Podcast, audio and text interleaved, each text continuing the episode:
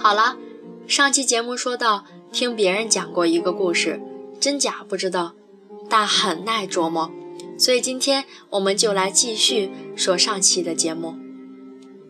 听别人说过这样的一个故事，真假不知道，但很耐琢磨。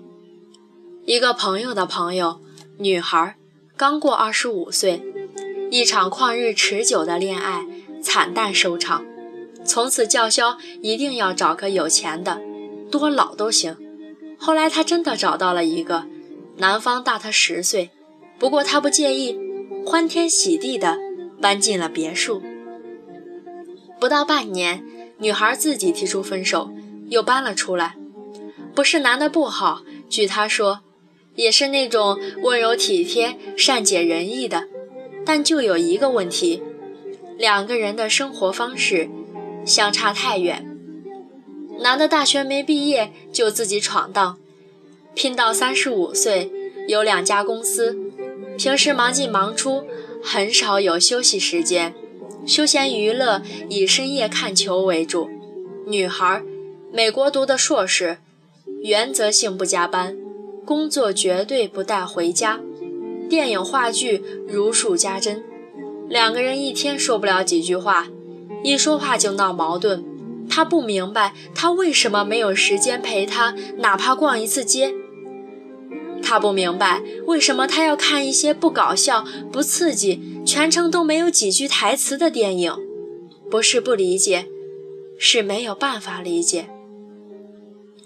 女孩以为为了别墅，她可以无条件忍让，后来发现，其实就在喉咙里的苦，吐不出来，咽不下去。朋友们都羡慕她找了个有钱的，下半辈子吃穿不愁。她羡慕他们的男朋友，虽然工薪一族，但每天都可以坐在一起吃一顿晚饭。一谈到恋爱，我们每个人都说自己要求不高，有钱就可以，有胸就可以，一米八就可以，软妹子就可以。可真的要一起走下去，这些都变成了附加题，答对了加分，但能不能通过考试，看的反而不是这些。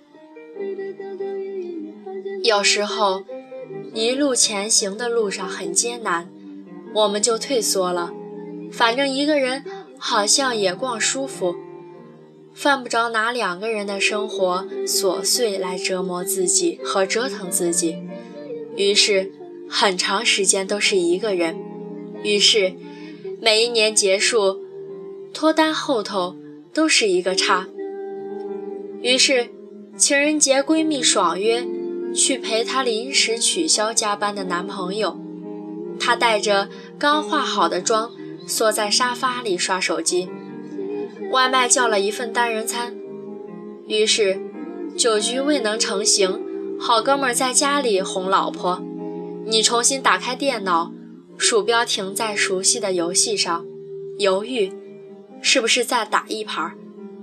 于是你又翻开了朋友圈、微博，看看那个人在干嘛。看到他，也是一个人过，你长出了一口气。情人节快乐，你留言。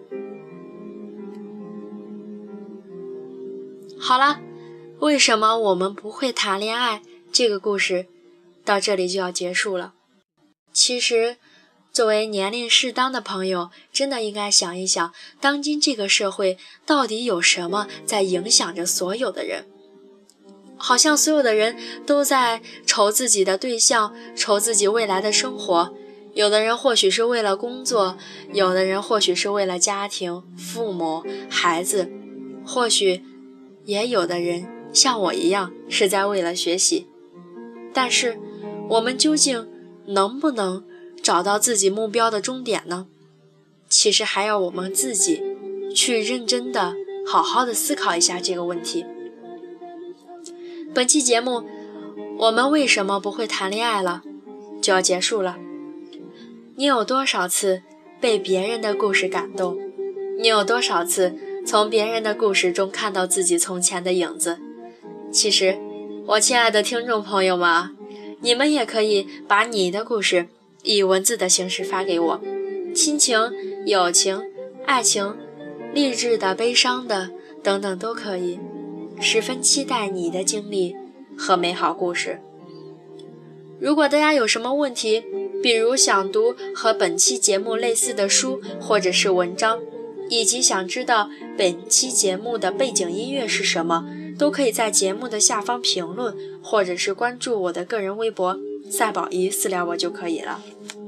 在这里要再次感谢大家的评论和关注，希望大家多多转发我的节目，让更多的人听到我的声音，同时期待你的所有建议和美好故事。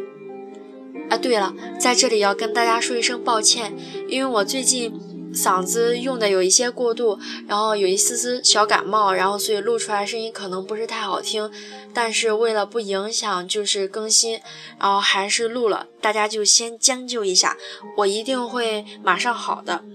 所以最后在节目的最后，还是和以前一样的老话，祝你有美好的一天。是真心的，希望所有的听众朋友都有每天都是美好的一天。我们下期再见。